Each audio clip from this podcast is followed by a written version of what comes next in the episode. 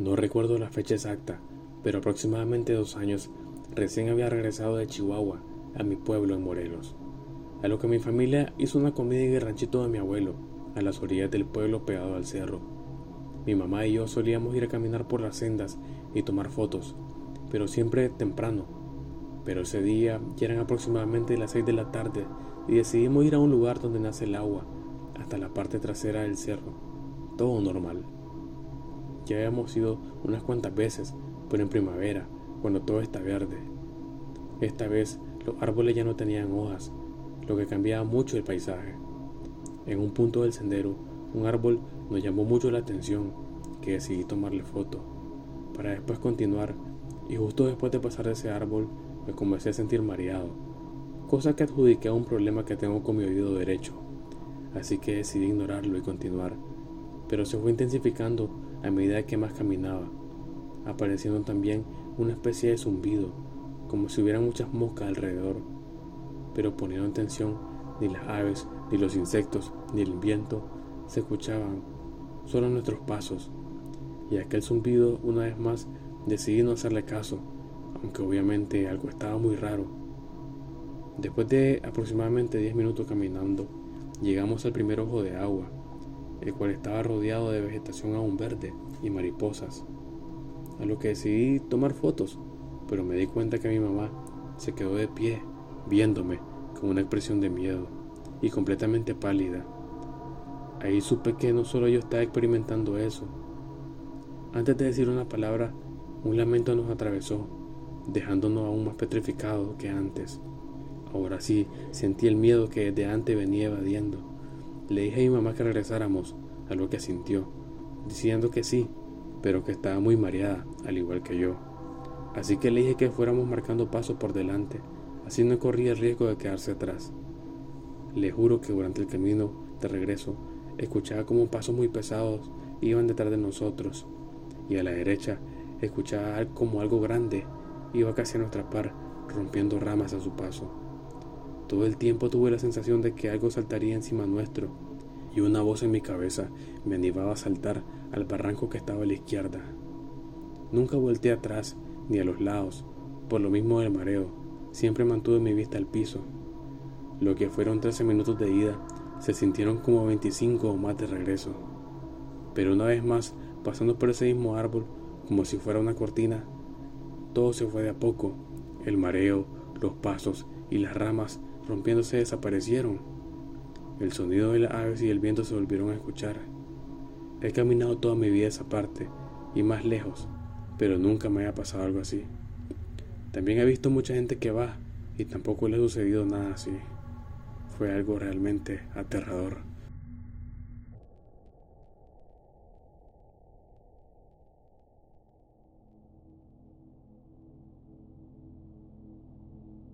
Mi abuela y su primer esposo vivieron en un cerro en Guatemala.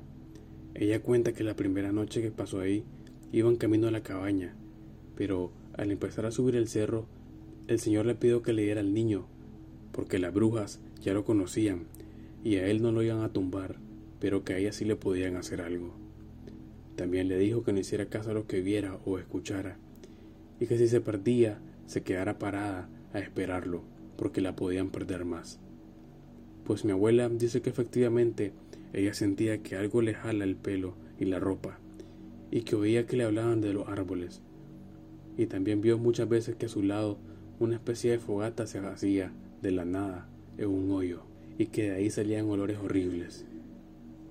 También cuenta que una vez se subieron al cerro y no era tan noche, y ella vio a un señor cargando leña, y que cuando él los vio, les dijo que se apuraran a llegar a su casa a encerrarse que iba a pasar la protección de la muerte y que iban a salir a buscar almas para sacrificar. Cuando mi abuela le preguntó a su esposo qué significaba eso, él le dijo que era una alma en pena que ayudaba a las personas a evitar la muerte.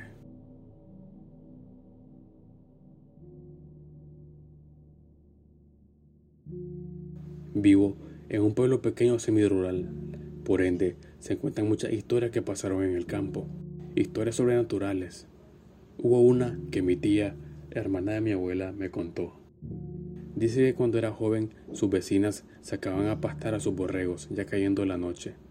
Una de esas veces, a una de tres muchachas que eran, la dejaron atrás. Las otras dos se adelantaron a encerrar a los borregos. Después de un rato, buscaban a la otra sin encontrarla. Ya cansadas y preocupadas, decidieron regresar a la casa a ver si de casualidad se les había adelantado. Y así fue.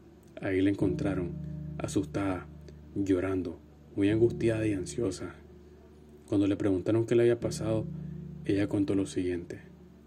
Venía de camino hacia acá, cuando en un borde vi como algo pequeño iba rodando, levantando mucho polvo. Pensé que era un animal. Se detuvo cerca de mí, pero al momento de acercarme, di que era un bebé recién nacido, con el rostro desfigurado y todavía con el cordón umbilical. Cuando me vio, soltó un chillido horrible y siguió rodando camino abajo. Palabras más, palabras menos. Los vecinos le dijeron que eso era algo malo, señal de que ya no debían andar fuera por la noche. En fin, cuentan que ese mismo bebé se le apareció a otras personas de mi pueblo y aseguran que era una clase de maleficio.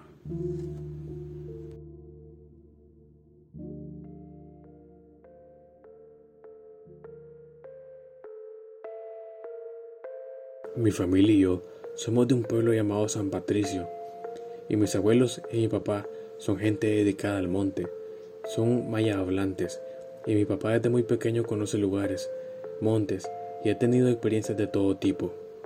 El pasatiempo de mi papá es salir a cazar al monte. Él nos contó que el monte donde antiguamente pasaba el tren hay un camino que llega a un pueblo llamado Chochola, y al pasar por ese camino pasa por un cementerio abandonado. Un día, mi papá y uno de mis tíos fueron a cazar por ese camino. Dejaron su bicicleta en donde termina la carretera, escondido entre los árboles, y se adentraron en el monte.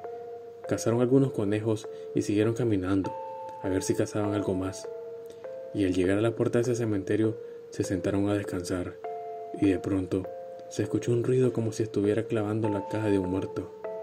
Al escuchar esto mi papá, le dice a mi tío en voz baja, quieran ver quién hace ese sonido. Al entrar al cementerio y buscar entre las tumbas, no vieron nada y salieron nuevamente a descansar. Y al sentarse sobre una de las piedras nuevamente, se escuchó ese ruido y otra vez entraron enfocando con sus lámparas, pero nada. Mi papá le dice a mi tío que era hora de irse, ya que esos ruidos no se trataba de algo de este mundo. Al salir del monte y llegar a la carretera, tomaron la bicicleta. Mi tío manejaba y mi papá venía sentado en la parte de atrás de la bicicleta o como se le dice aquí, parrilla. Mi papá dice que de repente sintió el cuerpo erizado y como con escalofríos. Mucho miedo sintió él en ese momento. En ese momento él se dio cuenta que algo malo lo iba siguiendo y recordó que su papá le decía que cuando sintiera algo así es el mal o el demonio, como le dicen los viejitos, y que para espantarlos debía tirar un balazo al frente, ya que para el mal la bala de una escopeta al salir ellos las ven como unas candelas y se asustan. Mi papá lo hizo y en cuestión de minutos sintió que su cuerpo regresaba a la normalidad y volvieron a casa.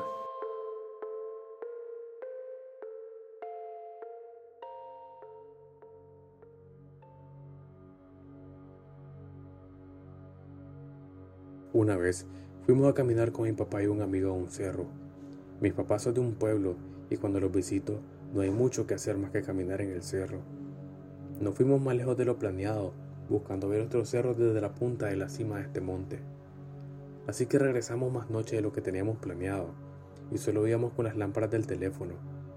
Contextualizando la escena, todo era silencio absoluto, solo tus pasos y unos cuantos críos y sapos. Total oscuridad, pues no había luna. De repente, el amigo de mi papá dijo, deténganse. Escucho pasos atrás de nosotros no vaya a ser y traigamos una onza pegada. Las onzas son gatos salvajes que atacan a la gente hasta donde yo tengo entendido. Nos detenemos y alumbramos hacia atrás, a los lados y arriba de los árboles, pero nada. Seguimos caminando y como a los 15 minutos se empiezan a hacer más presentes los ruidos. Eran pasos atrás de nosotros. Se escuchaba en los jarascas. No tengo duda que eran pasos. Alumbramos nuevamente, pero no era nadie. Mi papá me dice, vamos a caminar más rápido, no vayamos a traer un ladrón atrás de nosotros o algo. y cuando comenzamos a avanzar se escuchó la risa de un bebé. Mi papá es biólogo y dice que ahí no hay ninguna ave que haga ese ruido. Seguro son presencias sobrenaturales y acto seguido se escucha la misma risa, pero como si estuviera junto a nosotros. Al salir de los matorrales alumbramos hacia atrás y vimos entre la oscuridad como seis pequeñas criaturas humanoides con ojos brillantes entre los arbustos. Jamás volvimos a ir ahí de noche.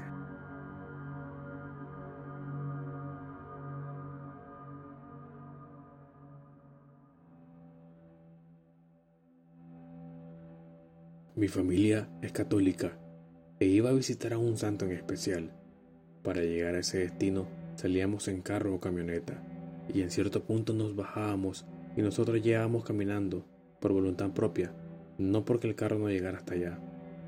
Bueno, hace como 16 años mi familia y yo salimos como cada año, esta vez de noche. Entonces algunos nos fuimos en el carro y los demás se bajaron para caminar. Lo curioso es que mi familia cuenta que en el camino se toparon a una señora ya mayor y les dijo que no tomaran veredas porque era muy peligroso. A lo que mi familia hizo caso y cuando voltearon a darle gracias a la señora, esta ya no estaba. Pero alcanzaron a ver a un animal de cuatro patas bajando la montaña. Iba corriendo como si quisiera esconderse. No se explicaban qué animal pudo haber sido, porque era algo muy grande, y también de dónde y en qué momento salió la señora, pues ese camino es monte y montaña, y no hay ninguna comunidad cerca como para que hubiera llegado hasta ahí.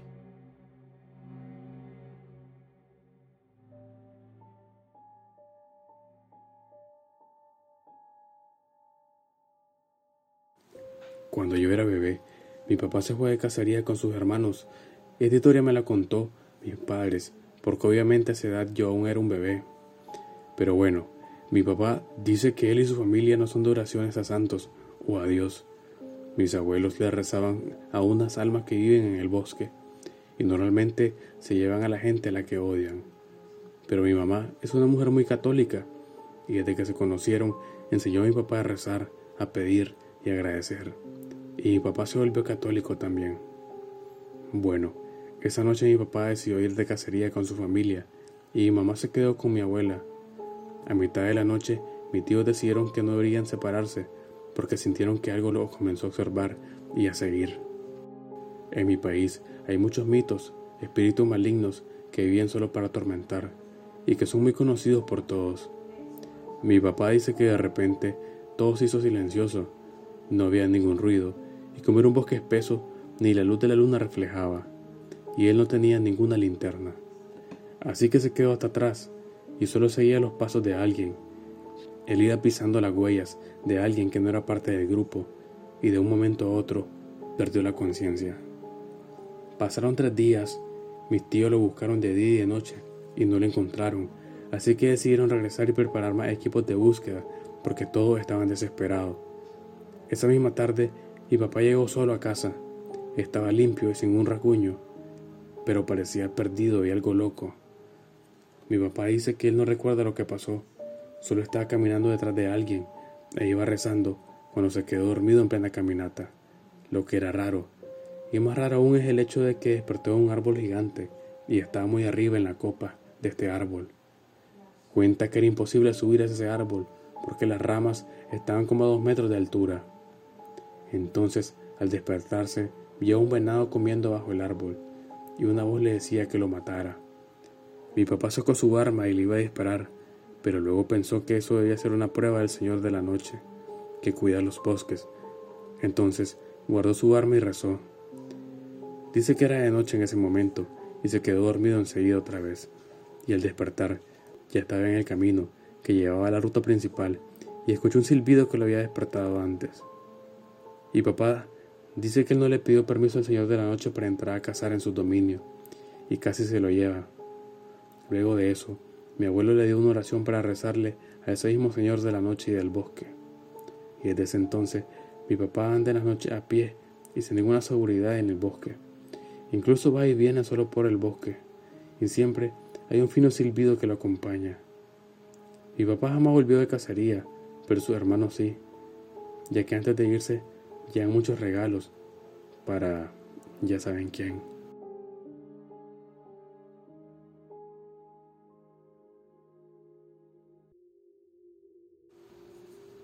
Recuerdo que cuando era más pequeña solíamos ir a visitar a mi abuela a su pueblo. Yo soy de Paraguay y de la ciudad donde vivíamos a la ciudad de mi abuela había una brecha de 500 kilómetros aproximadamente. Entonces, cuando íbamos en bus, eran como casi 8 horas de viaje. Entonces, para llegar a la mañana del día siguiente, salíamos de noche. Hasta aquí todo bien. Un día de estos viajes nos tocó ir en la cabina de choferes, ya que por algún inconveniente o algo así, ya no recuerdo la verdad. Nos quedamos sin los asientos que habíamos reservado. En fin, como a mitad de camino, cuando estábamos atravesando la zona rural de otro pueblo e íbamos pasando cerca de un estero, cerca de un bosque, veo que a lo lejos, como a 200 metros, se vio a una persona caminando en dirección a la que íbamos. O sea, nosotros íbamos detrás de esta persona. Me dio curiosidad porque era de madrugada y ver a una persona en medio de la nada caminando obviamente no es algo habitual. Le dije a mi mamá que quién era esa persona y me dice que por nada del mundo le mire la cara, que al pasar por su lado no le mire la cara, porque esa persona no era una persona de este plano terrenal. Yo sin hacerle caso y cuando pasó al lado, le miré, y en efecto esa persona no era una persona, su cara era deforme, parecía un cráneo con un poco de piel con colgajos de carne, todo ensangrentado. Y cuando le miré, esta persona también me miró, y poco después de pasar a su lado, desapareció. Nunca me había sentido tan asustada. Desde esa vez ya no me paro a mirar a gente por la carretera. El contexto de por qué mi mamá no quería que yo les mirara la cara era porque supuestamente estas personas o seres eran en realidad almas en penas, que en vida fueron personas malas y vagaban por las carreteras, para que todo aquel que los mire o se pare para socorrerlos pierda su alma, ya que ellos, al robarle el alma, se libran del peso de sus pecados, o algo así. Hace tiempo, mi familia se mudó a Reformas, Chiapas, una ciudad pequeña. Pero cada fin de semana cuando hacía mucho calor, solíamos irnos a un río prácticamente oculto, porque tenías que dejar la camioneta en la carretera, que era tipo tracería, y tenías que caminar al fondo del monte para encontrar el río. Habíamos ido unas tres ocasiones y la última vez que fuimos estaba todo normal. Jugaba con mis primos en el agua hasta que un momento u otro todo quedó en completo silencio. Y de repente se escucharon unos lamentos, pero muy fuertes, al punto que mis tíos y mis padres se asustaron, que prefirieron de inmediato irse. Pero al momento de salir a la carretera, el camino los perdía. Parecían que estaban caminando en círculo y fue tanta la desesperación y que rápido pasó el tiempo que empezó a oscurecer, y cada vez se escuchaba como si alguien lo siguiera, hasta que mi mamá y mi tía empezaron a rezar y finalmente salieron a la carretera. Lo raro de todo es que, en cuanto salieron, vieron la hora, y aún era temprano, ni siquiera estaba oscuro, estaba el sol a todo dar. Pero a raíz de eso, jamás regresamos a ese lugar.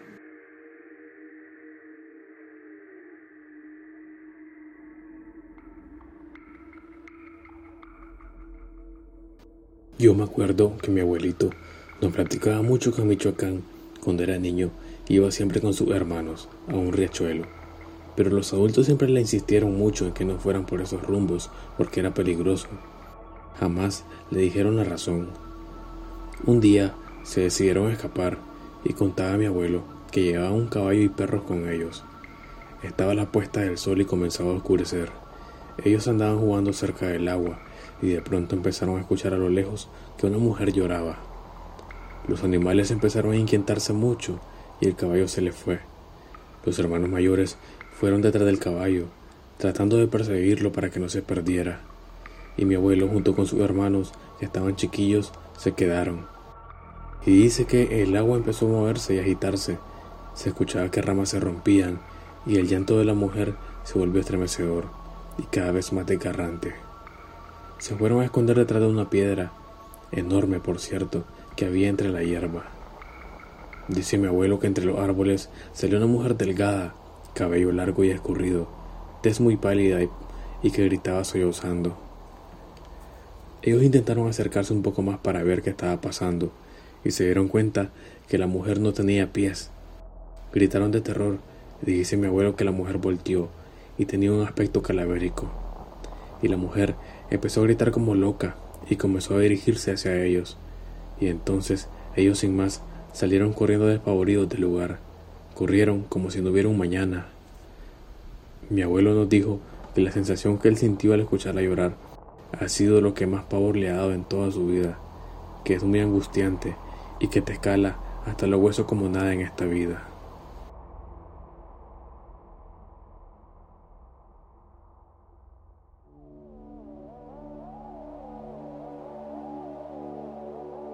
Hace dos años asistí a un taller de construcción con adobes en el bosque de Cochisquila, municipio de Coatepec, en el Estado de México. Yo soy de Nayarit y el taller duraba cuatro días.